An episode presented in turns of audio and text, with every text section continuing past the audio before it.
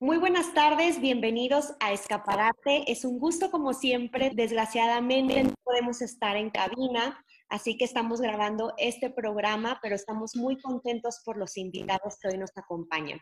Yo soy Vivi Esteves. Yo soy Gabriela Negrete.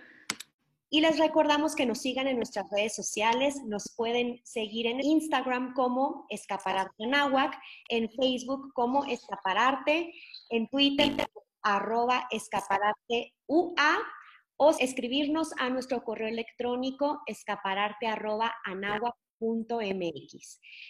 Ahora vamos a poder transmitir nuestros programas a través de IGTV y también vamos a transmitir el audio a través de Spotify, así que nos pueden buscar como escapararte en la plataforma de Spotify y ahí van a encontrar nuestro programa. Esta es nuestra segunda emisión.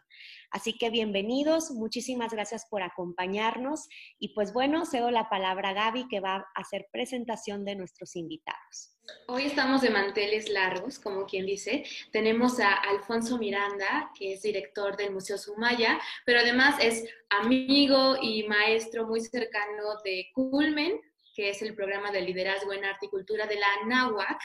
Y pues bueno, ya es de casa, nosotros lo consideramos de casa. Bienvenido, Alfonso, muchas gracias por aceptar esta invitación. Y también presentamos a Daniela Díaz Olvera, que es la editora del proyecto de una revista que se llama La Domadora. Bienvenidos. Ahora sí, cedo el espacio y la palabra. Muchísimas gracias a ustedes por este espacio. Me da mucho gusto además, porque como les comentaba Alfonso Lanagua, que es mi alma mater, entonces me da muchísimo gusto estar aquí compartiendo con ustedes este proyecto que se desvía un poco de, de mi formación. No sé si, si les había comentado, pero yo estudié Derecho y ahora me dedico a a la gestión cultural un poco, ¿no? Que pareciera que no tiene nada que ver, pero van mucho ahí de la mano. Entonces, pues ahora me da mucho gusto estar presentando aquí La Domadora, que es una revista de crítica y crónica de arte. Y es un proyecto que comparto con mi amigo Alfonso Miranda. Y bueno, qué sorpresa también que él esté ahora, que sea parte de, de la familia Nahuac, vaya. Que, sí.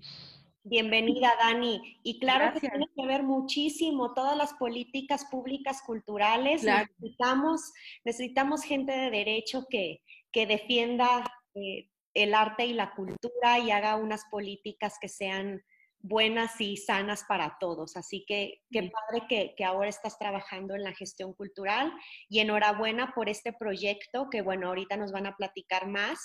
Estuvimos platicando Gaby y yo sobre él y nos pareció sumamente interesante, profundo y relevante. Entonces, bueno, vamos a platicar de qué trata este proyecto.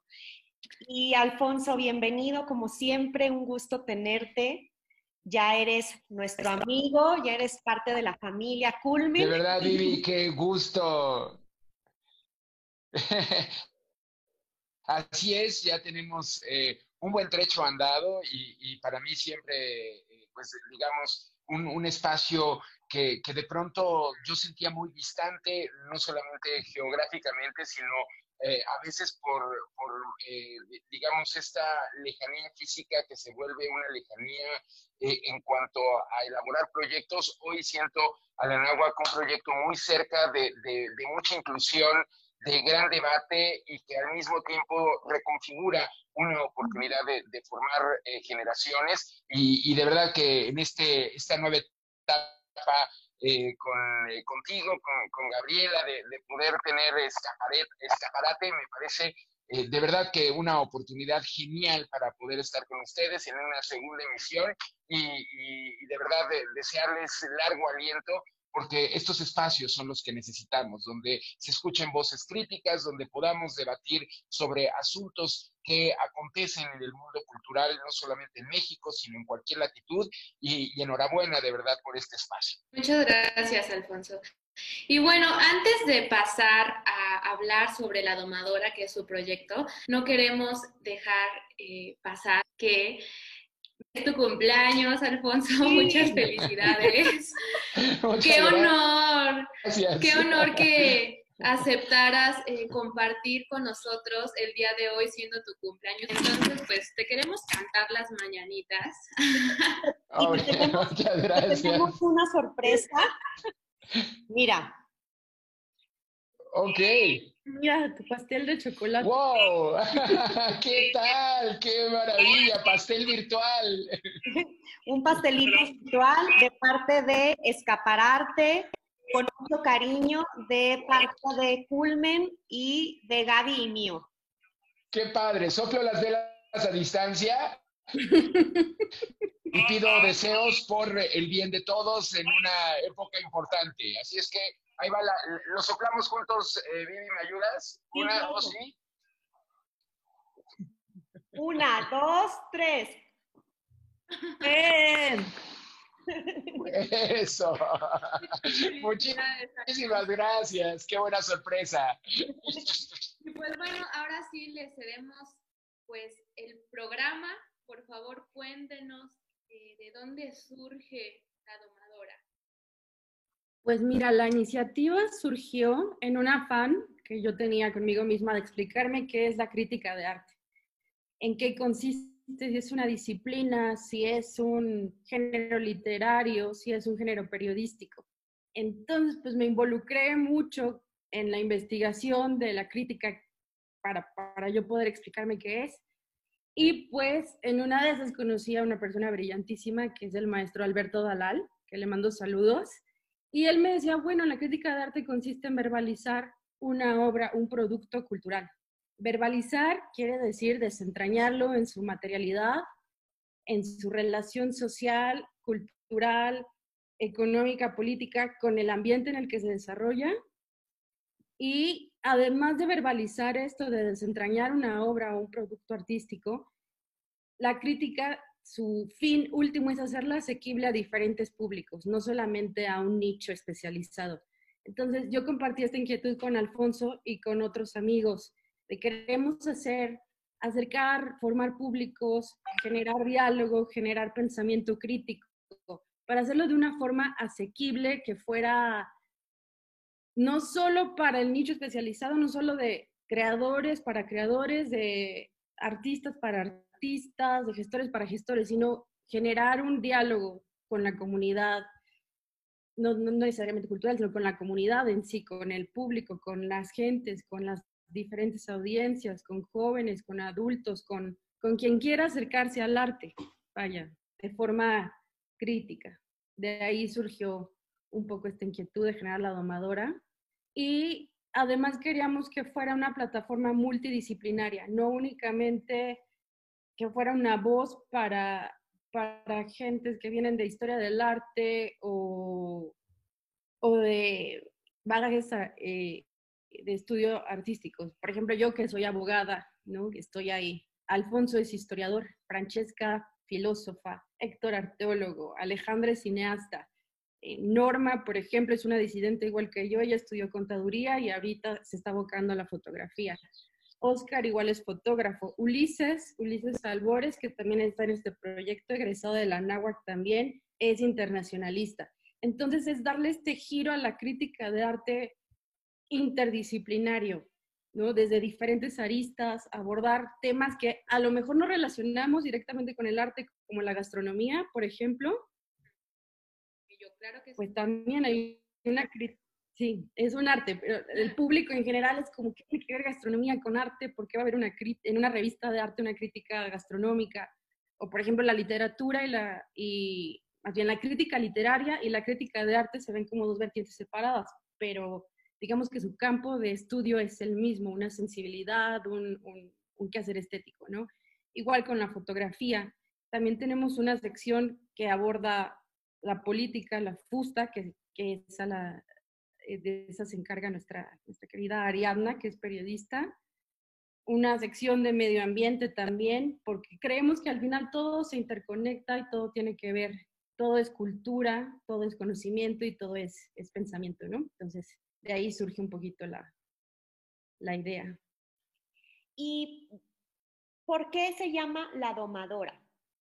Mira, la domadora es, un, es, un, nombre fuerte, es muy, muy fuerte. Eh, viene de una pintura de un artista que a mí me gusta mucho, quizás sea mi artista favorito, Julio Ruelas. tiene una pintura que se llama así, La Domadora, y es una mujer que está semidesnuda, está en un campo, está en una actitud que no sabemos si es contemplativa, si es pasiva, si está observando, puede significar muchas cosas. Y hay por ahí unos animales, es un puerquito y un monito.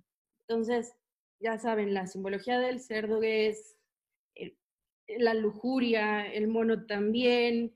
Eh, entonces, este juego, ¿no? Y Julio Ruelas colaboraba en una revista también de crónica y crítica de arte a principios del siglo pasado, La Moderna, la revista La Moderna, que igual fue un, una plataforma para muchos pensadores, para muchos artistas, y fue una inspiración para mí, para crear, vaya, la domadora, digamos. De ahí viene el, el título. Y en una época también de feminismos importantes, de darle voz a mujeres fuertes, talentosas, que, pudiesen eh, crear discursos disruptivos y que hablemos de, lo, de, una forma crítica y, de, una forma asequible y lineal con todas las audiencias posibles en un proyecto hoy digital que, quizá pueda madurar a otras plataformas más adelante, pero hoy eh, pues estamos en ladomadora.com, eh, también está en Nishu, se puede descargar y, poder tener esta perspectiva de, muchas aristas de lo que implica la escena cultural, no solamente mexicana, pero con un gran acento nacional. Y justamente eso es lo que platicábamos Vivi y yo antes de que, de que empezara el programa sobre esta carga que se huele incluso sobre el feminismo en cada una de las páginas de la revista. Sí. Es cierto, cuando hablamos de, feminismo, no hablamos de un feminismo y de ahí que el primer número, eh, pues eh, con, muchos, eh, con, muchos debates, con, múltiples perspectivas, haya quedado como feminismos. No es, no es una sola vertiente la, que acontece en la, en la escena, sino desde múltiples plataformas, desde muchas voces femeninas, pero también masculinas, todas feministas, eh, convergiendo en uno de los asuntos que, eh, trastoca nuestras identidades. Y además eh, en un país como el que vivimos, donde los feminicidios siguen a la alza, donde las mujeres luchan por una equidad y cuando de pronto en plataformas culturales o en proyectos culturales creamos estas burbujas, pareciera que esto no nos afecta o no nos afecta de la misma manera cuando en realidad todos estamos sufriendo y padeciendo eh, de un heteropatriarcado que, que, lleva una tradición muy severa y que hoy pues de, pronto se quiere eh, resquebrajar, pero aún falta mucho, mucho trecho por recorrer.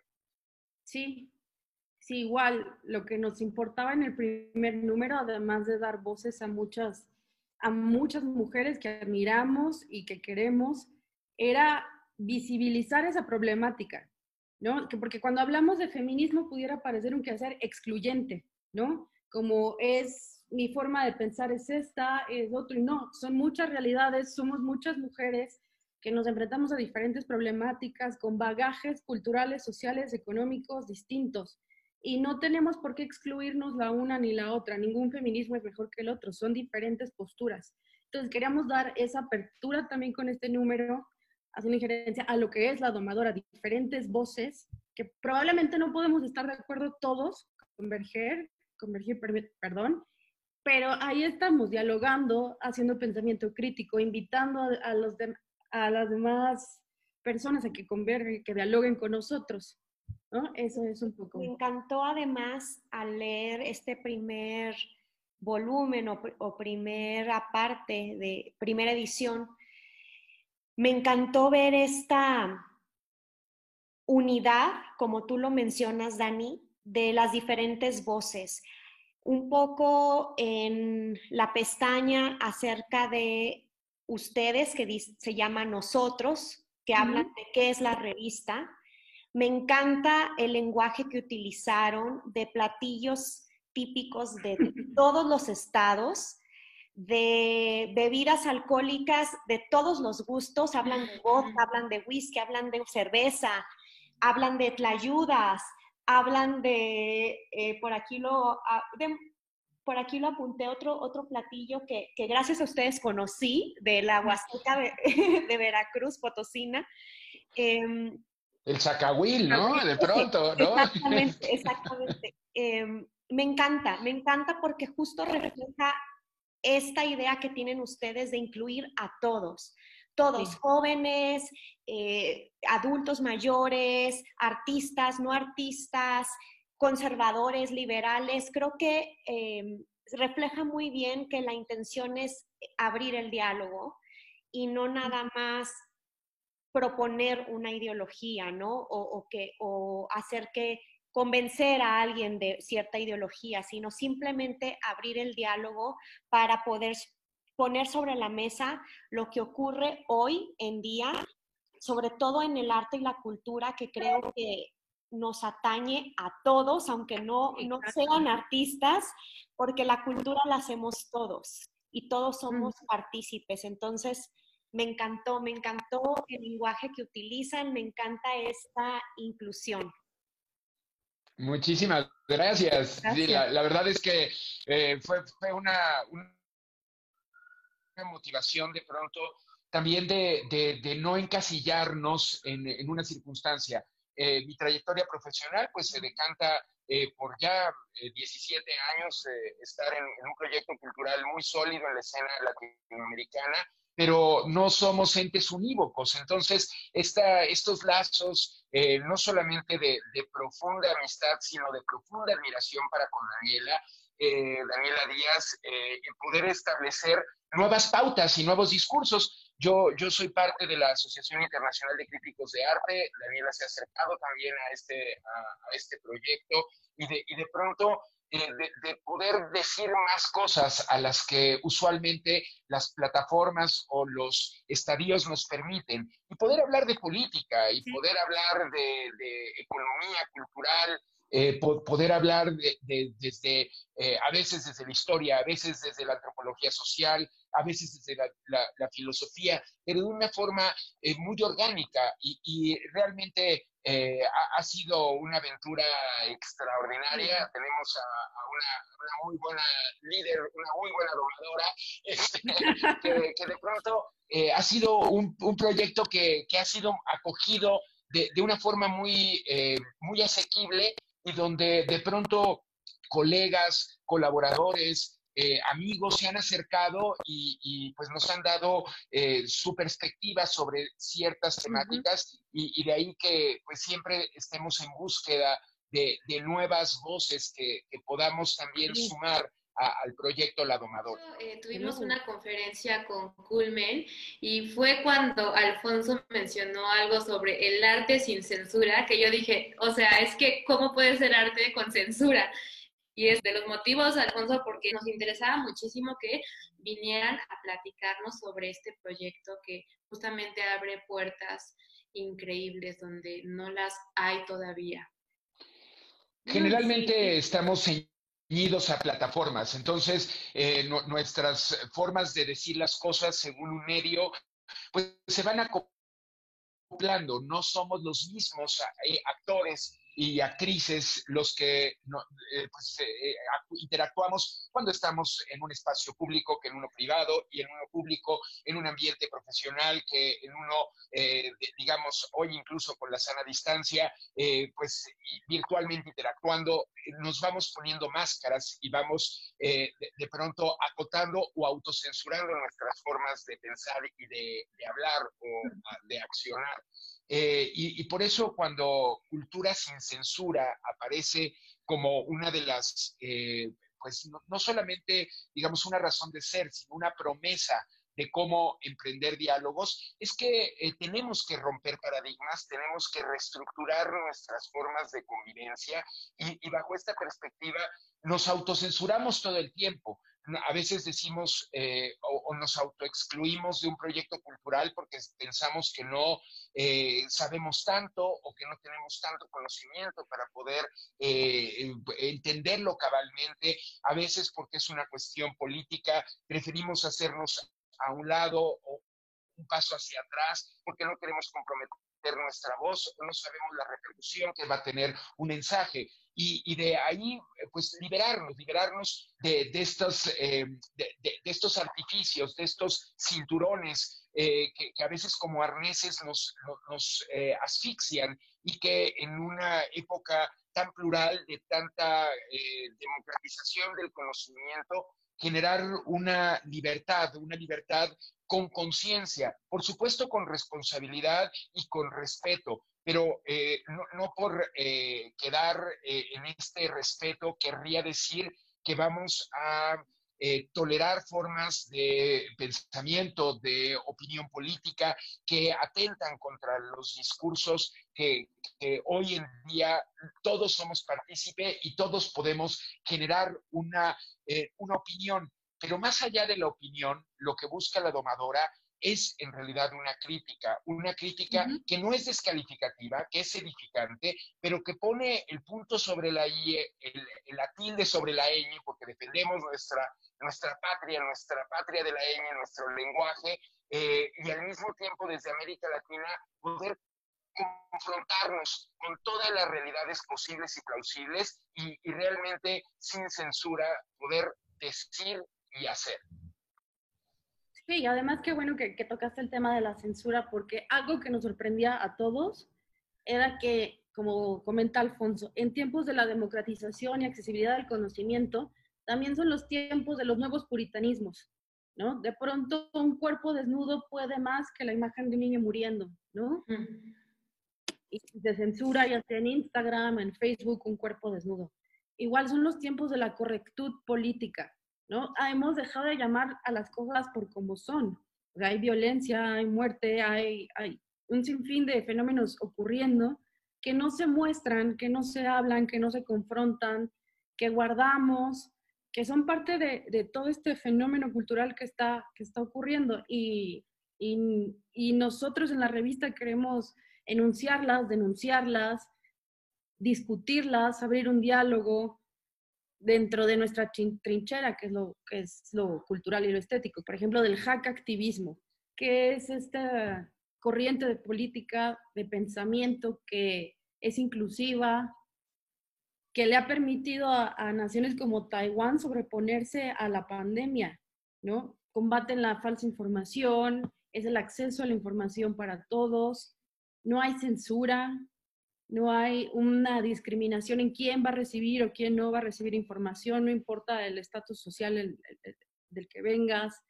Entonces, e, eso nos interesa mucho, compartir información, compartir información veraz, que haya crítica, denuncia, que o sea, no haya, es increíble que hoy estemos hablando de censura, pero la hay, hay muchísima censura. Así es. Claro, a veces pensamos que porque no se nombra, no existe. Claro. Porque no se habla, se borra.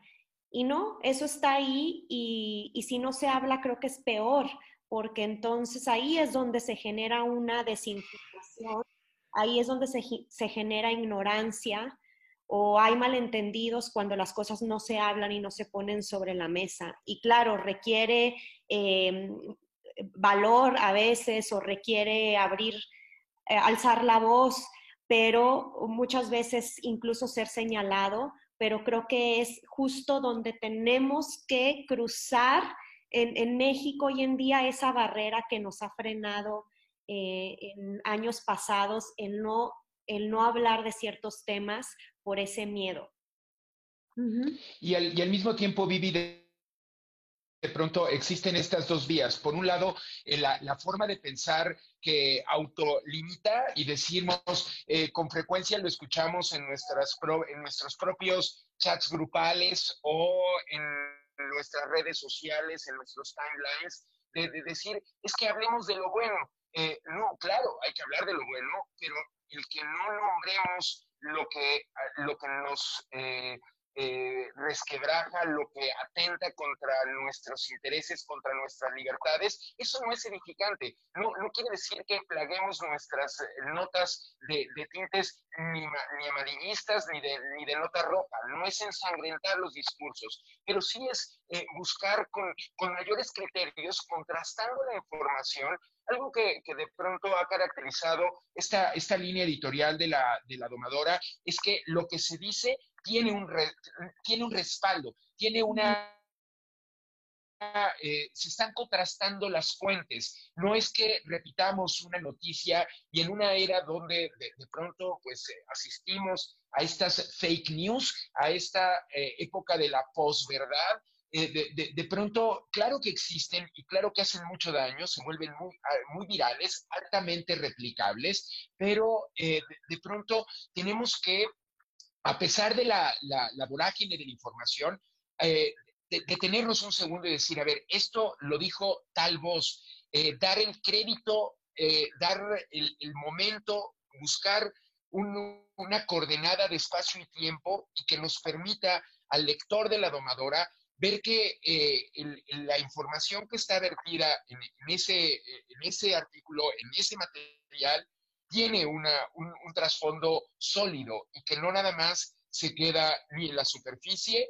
Eh, a veces, pues sí, eh, abusamos un tanto de las cuartillas, son textos que requieren eh, mayor detenimiento, hemos dispuesto cuánto tiempo se tarda un lector en una nota, porque también estamos hoy acostumbrados a comprimir el lenguaje, a, querer todo de una forma muy rápida y prácticamente con bullets o con viñetas, pero también hay un buen tiempo y hay un gran número de, personas de todas las edades y de todos los mosaicos eh, sociales, culturales, políticos, que, requerimos a veces una bocanada de aire fresco, de, detenimiento y decir, a ver, no quiero eh, pasar un poco más de tiempo en este artículo y a veces sí, son 15, 20 minutos los que nos tomará eh, la lectura cabal de un texto, pero bueno, tampoco eh, queremos que ni que sea superficial ni que, ni que se la avienten completa en una sentada, sino que pueda ser incluso una fuente de consulta o, una fuente citable para una investigación, para un debate familiar, para poner sobre la, mesa estos asuntos que, que de pronto, de nuevo, nos comprometen y nos competen a todas y a todos justo estábamos platicando uh, Gaby y yo que es una revista que no es superficial, no es una revista para pasar el rato y, ya, sino hablábamos de la profundidad con la que se abordan los temas. Em, nos llamó mucho la atención, bueno, a mí me fascinó los nombres de las secciones, cómo cada una de las secciones tiene alguna referencia importante eh, de lo que trata esa sección. No pudimos descifrar todas, pero, pero, pero sí algunas. Por ejemplo, el mercado del arte, me encantó que está significado ahí con, con el euro, el dólar, el, la libra, este, eh, la fusta, me imagino que ahí es política, el deber ser, eh, las normas, las reglas. Em, también, bueno, la tertulia, habrá entrevistas, habrá conversatorios, pláticas, eh, prosenio, me imagino que se hablará de teatro. Em, Próximamente. Sí, esa, esa lo espero con ansias. soy, soy actriz y bueno, espero con ansias esa sección. Gaby también estudia teatro. Mm. Entonces... Ya lo haremos, ya lo haremos. Sí, nos interesa mucho llegar a, las otras disciplinas, ¿no? No, no, no quedarnos con las artes plásticas eh, o las artes visuales, que son las que en principio eh, pues eh, también conocemos más. Tenemos una, una mayor herramienta o estructura para poderla llevar a cabo, pero sí, las artes escénicas nos importan y, tendrán cabida en la domadora. ¿Qué secciones tenemos más, eh, Daniela? Tenemos Chinechita, que es la ciudad del cine. También tenemos los colores del cuarto oscuro, que es nuestra sección a la comunidad LGBTQ. Tenemos también el artefacto, que es una crítica a las instituciones museísticas o a la comunidad artística, o también puede ser una crítica al propio espectador, cómo está consumiendo el arte. Tenemos también los, eh, el Centro de la Tierra, que es una sección dedicada a medio ambiente y ecología. Y bueno, como ustedes comentaron, el proscenio, que próximamente vamos a estar estrenando. Esperemos que sea ya muy pronto. Y bueno, también nos interesa abrir esta plataforma a más voces. Por el momento solo hemos sido nosotros más algunos invitados. Ha estado ahí la maestra Miriam Kaiser, ha estado también Ana Casas, fotógrafa, fundadora de Hidra. en el próximo número tenemos a Ana Elena Malé, tenemos también la participación de Roberto Cabral, que es, es mm, ¿cómo decirlo?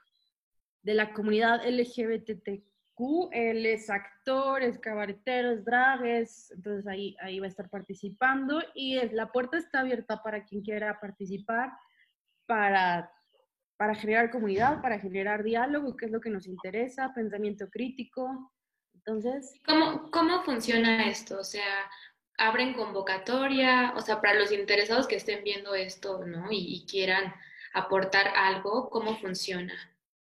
Sí, mira, por el momento no hemos abierto, la única convocatoria que hemos abierto fue en el volumen pasado para colaborar con algún artista visual, ya fuera diseñador, fotógrafo, que estuviera interesado en diseñar la portada del número.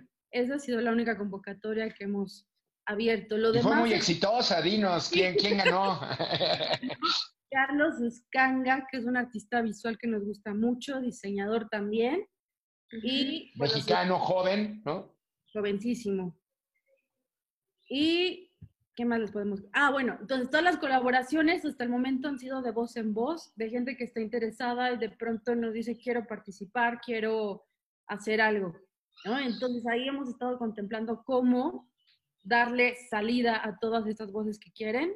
De pronto nos gustaría abrir una sección para estudiantes de arte también, que se expresen, que nos digan qué está ocurriendo en las escuelas, porque es algo que se desconoce, cómo se están formando los chicos, chicas en las escuelas de arte, qué están aprendiendo, si están aprendiendo mecanismos de ejercicio crítico, si es replicar lo que está ocurriendo en el extranjero, si hay un movimiento gestándose por ahí eh, del cual desconozcamos, o, o si de plano es únicamente la clase y ya, ¿no? O sea, del, ¿cómo decirlo?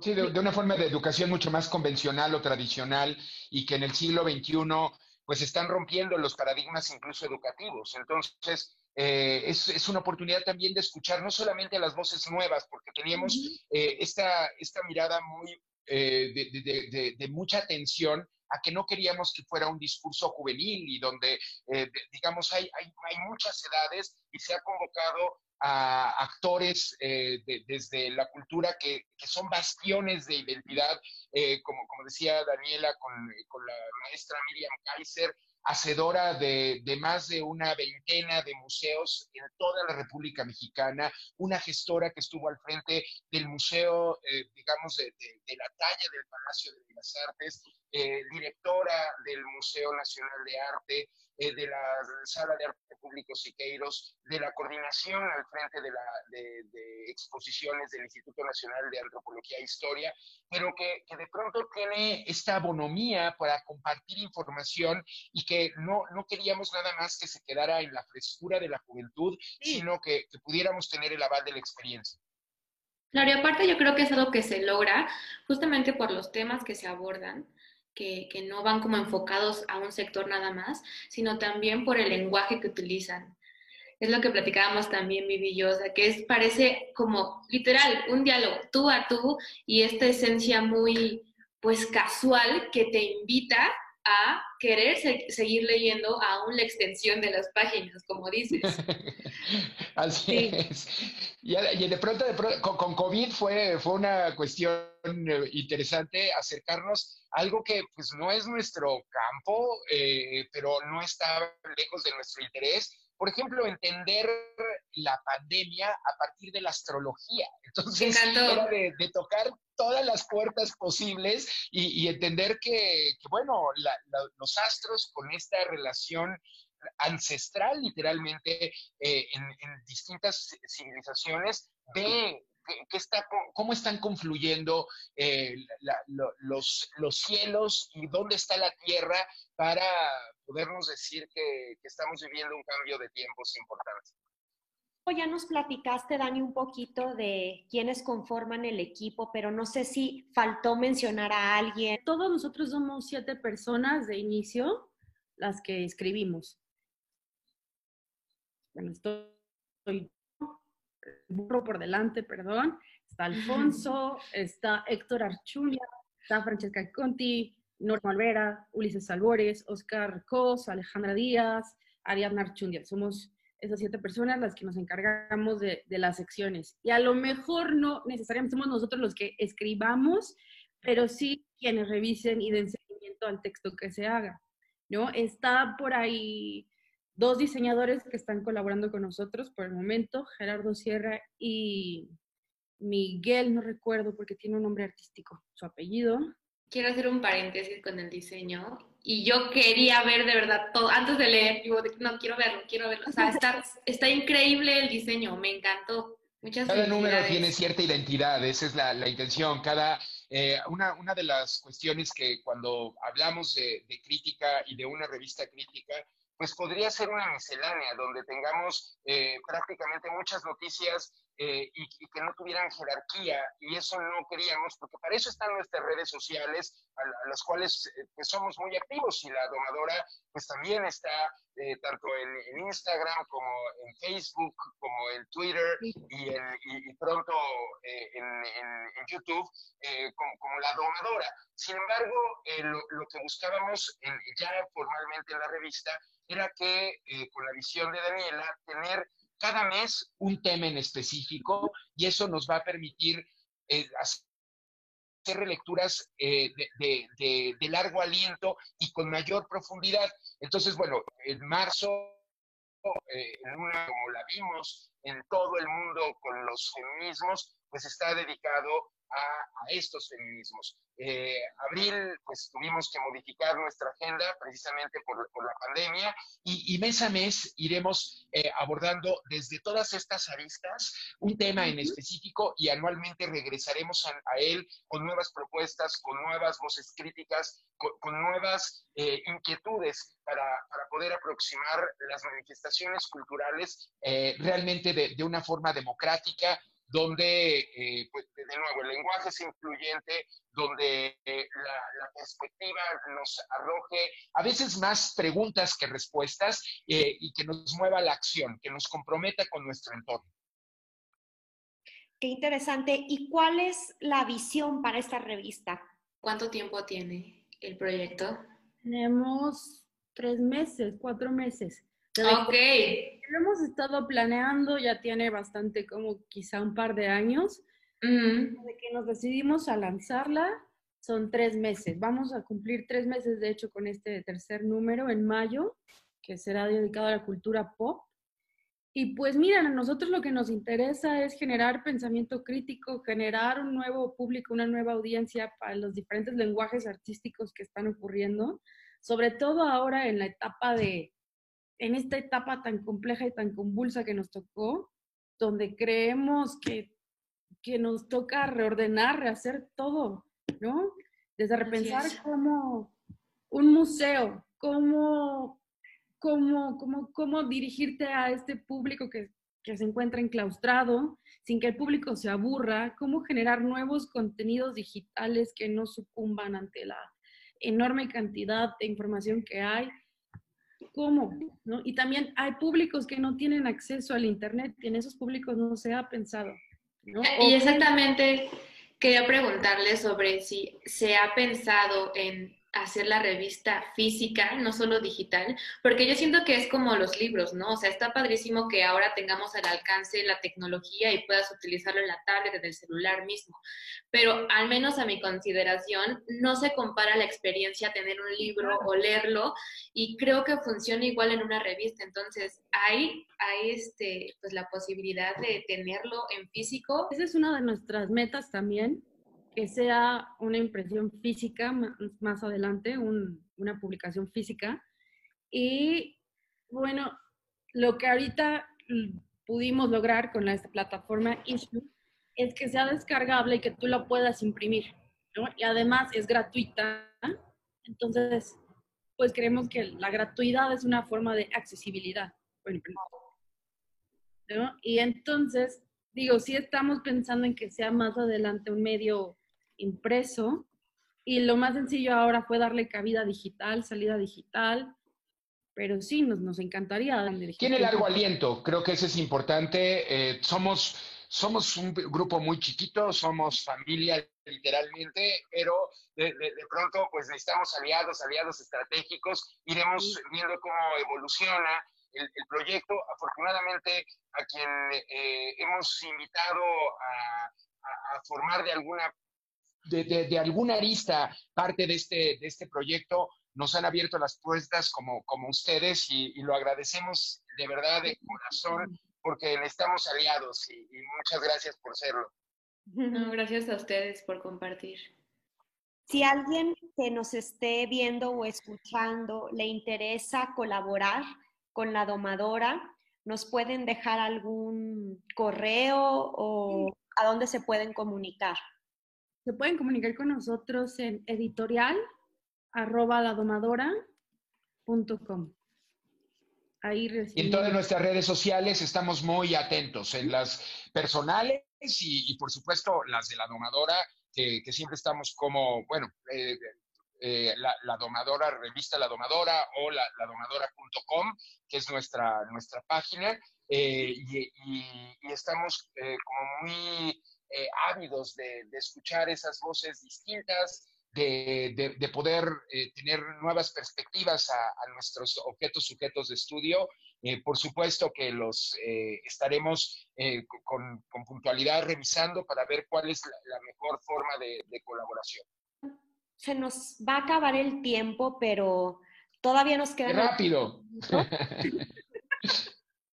Creo que es importante platicarlo. Eh, cómo ven actualmente, hoy en día, eh, nuestro panorama artístico-cultural en el país.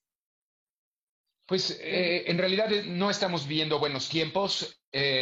Hay recortes sustanciales desde la iniciativa pública y la privada. La pública es la que con mayor vehemencia podemos denunciar, pero la, privada tampoco está, o la no gubernamental no está teniendo el flujo como, como había sido el aliento eh, pues de, de, otras, de, otras generaciones. En realidad no es un asunto de la 4T, aunque la 4T lo, está haciendo fatal en el ámbito cultural. Eh, tenemos que decirlo, el atentar contra las libertades, el cooptar ciertos mecanismos, incluso como los de generación de nuevos artistas de nuevas formas de, creación cultural como el FONCA, hoy seguido a la Secretaría de Cultura sin jurados eh, puntuales, donde los pares que, conocen un proyecto podrían eh, evaluarlo de una manera mucho, mucho más proactiva y con mayor conciencia pues si metemos a un burócrata, si, metemos intereses eh, ideológicos, pues el, proyecto va a verse eh, modificado o incluso eh, eliminado. Y, hay, que, hay que decirlo, tampoco las, las, propias plataformas de, museos o de instituciones culturales educativas, cuando decimos es que todos tenemos acceso a la información, pues no todos tenemos de la misma manera, incluso en nuestro sistema NAWAC, el mismo acceso a las plataformas para poder tener una relación mucho más eh, vital. Las clases en línea se vuelven a veces muy aburridas y nos tenemos que reinventar y es un compromiso que atañe y que tenemos que, buscar esa, esa voz crítica, buscar mucho, eh, eh, mucho más inclusión en nuestros propios discursos, romper paradigmas, crear con, imaginación, pero también con propuesta. No estamos viviendo un tiempo eh, fácil, pero también es una buena señal de, como toda crisis, es esperanza para poder reconfigurar una realidad distinta a la que nos trajo a, esta, esta pandemia donde modificamos nuestras formas de conducta, nuestra propia corporalidad. Hoy salir eh, remotamente a la calle nos modifica nuestra forma de, de, movernos. Eh, tenemos mayor recelo si alguien se acerca, nos eh, sentimos que atenta con nuestra integridad física y emocional. Entonces, hemos alterado nuestro ritmo de sueño, hemos expuesto lo peor de, nuestra, de, nuestras fobias, cuando eh, aventamos cloro o ácido a un trabajador del sistema de salud, donde desacreditamos a ultranza eh, cualquier discurso gubernamental, a veces se lo ganan, por supuesto, pero ni siquiera estamos eh, escuchando lo que se está diciendo o aceptamos como si fuera una píldora todo lo que nos dicen nuestros actores políticos, culturales o del sector salud y pareciera que eso es la única arista de verdad cuando no estamos siendo críticos. Lo, que necesitamos es precisamente conformar una plataforma discursiva de, apertura, de, mayor calado y de mayor alcance, donde el respeto impere, porque todos pensamos, sentimos y tenemos de una manera diferente. A mí lo que me combina es la falta de políticas culturales. Y como decía Alfonso, no solamente de la cuarta transformación, no hay una agenda de políticas culturales y probablemente nunca la ha habido en México. Todas han obedecido intereses gubernamentales, todas han obedecido a una realidad pasajera. No hay una concreción de proyectos. Por ejemplo, el mismo FONCA desde su nacimiento dependía de la Secretaría de Hacienda. La Secretaría de Hacienda desconoce las necesidades, las realidades de la cultura y de las artes en México. Entonces, el presupuesto que se está destinando es al tanteo con ellos. No hay un presupuesto real, no hay un pulso real, hay centralización. Se ha dicho que no, pero sí la hay, hay una centralización. Y no me refiero a, los fenómenos que ocurren en Ciudad de México, son las ciudades principales, es, es el estado de Nuevo León, es Jalisco, pero no sabemos qué está ocurriendo en el propio Estado de México, en el ámbito cultural, lo desconocemos. ¿no? En las áreas conurbadas de Ciudad de México lo desconocemos. Desconocemos qué está ocurriendo en la frontera, en Chiapas. Desconocemos qué ocurre en Baja California. Hay una centralización y no hay esta apertura tampoco de nosotros mismos como pensadores, como críticos, para ver qué está ocurriendo en otros lados. No se le da cabida a estas voces. Y es precisamente porque no hay una política cultural que nos integre, que sea sostenible, que sea incluyente. No la hay. A mí eso es lo que me combina. Yo lo que pretendo con esta revista, desde mi trinchera, con, mi, con, con la colaboración de Alfonso, con la colaboración de, de, los demás, es que vayamos dando cabida a, a muchos fenómenos, que se hable qué está ocurriendo, no solamente, como ya lo decía, cultura es arte, porque para muchos es un sinónimo de arte, ¿no? Cultura es pensamiento, es conocimiento, desde muchos ámbitos. Entonces, creo que, que si nuestros gobernantes y nosotros mismos mm, supiéramos verdaderamente qué es la cultura, para qué es la cultura, eh, porque es una herramienta poderosísima, ¿no? Educativa, política. Si de verdad tuviéramos este, esta información, esta educación, sería, sería muy distinto. Y no habría recortes, ¿no? Que, son los que estamos viendo agresivamente. Hoy los museos eh, nacionales eh, tienen un recorte entre el, 40, eh, cuando es lo, mayúsculo, 40% de su presupuesto, hasta el 25% de su presupuesto. Estamos dramáticamente reduciendo proyectos culturales, incidiendo en la, en la manera de, formar audiencias y, sin, lugar a dudas, esto trae costos. Cuando, cuando vemos eh, políticas, por ejemplo, como la de Angela Merkel en la Alemania, donde la cultura es un bien de canasta básica. Acá, eh, entre mayor eh, recorte, con, con voces desde la política que lastiman cuando de pronto nuestros propios eh, diputados, cuando nuestros propios senadores tienen eh, una declaración tan dolorosa como nadie del mundo de la cultura se está muriendo de hambre o eh, donde se acallan, ay, bueno, déjenlo pasar o no hagamos caso a, lo que está ocurriendo porque son fifís o, porque no eh, nada más la cultura tiene que ver con nuestros grupos indígenas. En, realidad, eh, las políticas culturales deben de ser transversales y para todos, no para unos cuantos. Eh, evidentemente hay cuestiones que no funcionaban y que había que erradicar de nuestros sistemas de, de, de, ciertas, no existía, como dice Daniel, una política cultural, pero estas iban haciendo sobre la marcha. Entonces, eh, hay cuestiones que, por supuesto, eran eh, eh, de, corrección necesaria, de apremiante reforma, pero eso no implica esta figura que, la 4T ha, marcado, de que es mejor dar el machetazo que hacer una, una labor tan fina de bisturí bueno, pues nuestra voz crítica tendría socialmente que, emprender esta denuncia, no para polarizar, sino precisamente para edificar una, realidad de, mayor inclusión.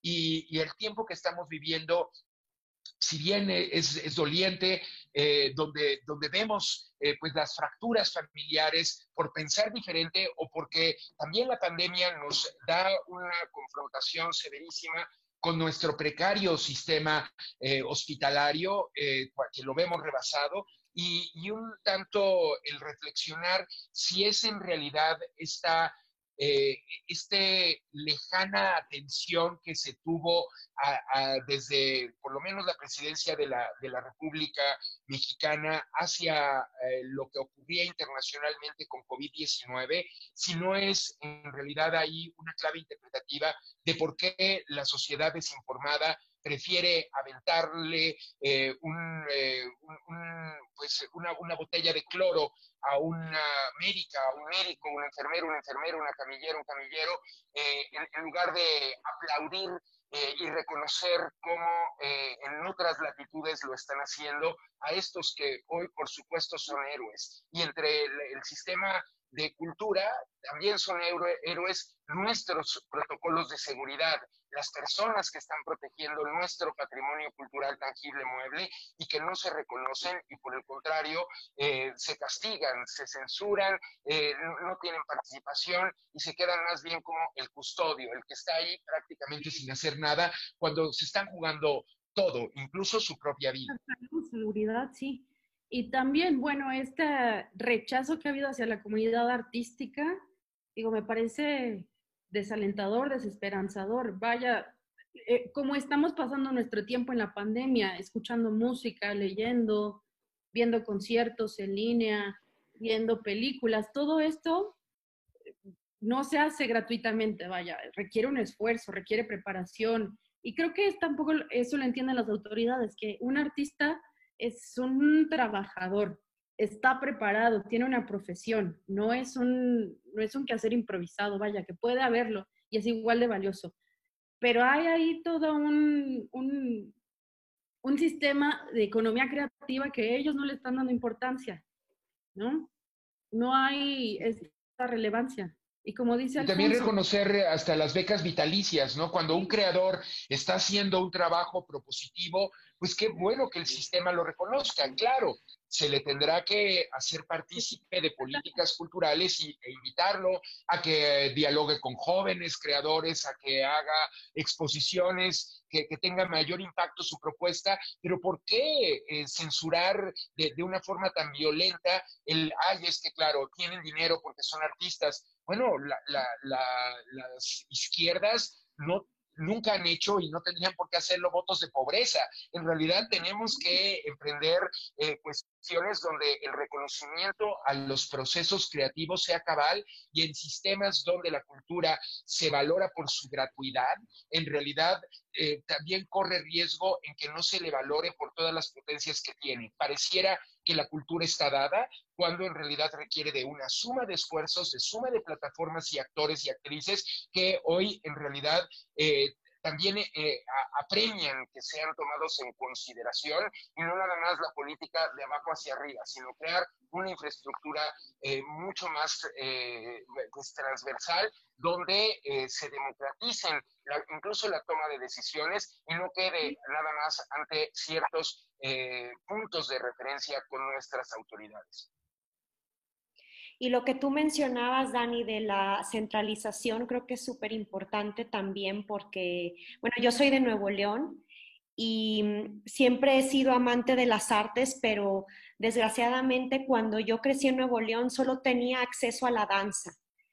No había más, había algunos museos, pero las exposiciones de aquí no llegaban, no había ópera, no, no podías ver teatro musical o una buena obra de teatro. la oferta que había eran comedias baratas, de doble sentido, comedias vulgares en dos teatros que había. Y la Universidad Autónoma de Nuevo León sí creaba eh, buenos productos, pero finalmente eran productos universitarios. Nuevo ah. León siempre ha sido mucho más fuerte en la cuestión de la danza o de la música clásica, pero no había otros géneros artísticos con los que pudieras, que pudieras ver, que pudieras aprender. Y tuve que mudarme aquí a la Ciudad de México para experimentar y se me abrió una ventana de posibilidades y de aprendizajes que jamás pude haber conocido en mi estado. Y eso es muy triste porque creo que habla de que no todos tenemos este alcance o esta oportunidad de conocer todas las disciplinas artísticas y, y fue hasta que llegué aquí a vivir que descubrí que me apasionaba también otros géneros artísticos que nunca había tenido eh, oportunidad de conocer. Y, vale la pena nada más mencionar que el marco de, de Monterrey, una institución fundamental para entender los procesos de, musealización en la República Mexicana, está en severa crisis, lo que eh, desde, la, desde las autoridades, la iniciativa eh, privada, las voces de la sociedad civil, eh, defendamos a nuestro marco porque está en, en una, en una crisis realmente no es, no es nada sencilla de, enfrentar. Uno piensa que porque los grandes empresarios están en el norte del país, el marco está salvado y no es así. Ya, ya vimos lo que ocurrió con el primer museo cerrado en la latitud latinoamericana, como es el, Museo de Fotografía Cuatro Caminos, donde la, la colección eh, de, Pedro Meyer, pues hoy ha cerrado sus puertas definitivamente. Y eso es lo que eh, veremos en los próximos meses. Muchas instituciones culturales que van a tener que cerrar, que se tendrán que fusionar, y es, es momento de, eh, pues de, apoyar a nuestros espacios culturales, porque en la medida que estos existan, todas las latitudes tendrán que ofrecer no solamente una disciplina artística, sino todas, pero pues, los espacios eh, no, no, solamente pueden subsistir de los fondos gubernamentales y cuando recuperemos la vida pública, veremos que estos eh, esfuerzos donde se unen tantos públicos, en realidad no van a poder eh, llevarse a cabo de la misma manera. necesitamos de, inventiva, de, de, nuevas formas, pero también de reactivar nuestras plataformas culturales con inversión, no solamente del Estado, de los grandes empresarios. Requerimos de que la sociedad toda sume esfuerzos y defendamos nuestros proyectos con, mayor vehemencia. Eh, esa es la, parte saludable de un Estado, cuando sus instituciones culturales son vitales y hoy están enfermas no solamente por COVID, están enfermas de apatía, están enfermas de censura, están enfermas de populismo. Pues muchísimas gracias. Alfonso, Dani, se nos terminó el tiempo, pero está muy interesante, podríamos seguirnos horas y horas hablando de esto. Muchas felicidades porque los proyectos como el de ustedes es lo que nos va a hacer generar este cambio del que hablamos, que, que necesitamos todos. Les deseamos muchísimo éxito con la domadora.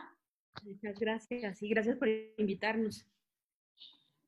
Cuenten con Muchas gracias. Esperamos que, haya otros momentos de, compartir estas grandes pasiones y pulsiones en Escaparate. Enhorabuena al proyecto, eh, Vivi, enhorabuena Gaby, de verdad esperemos que que, nos eh, podamos reencontrar pronto físicamente, pero en esta sana y necesaria distancia eh, de, construir nuestra cultura es, es parte fundacional. Ante, ante, todo, enhorabuena también por el proyecto. Muchas gracias por la, por la invitación y esperamos seguir construyendo nuevas realidades.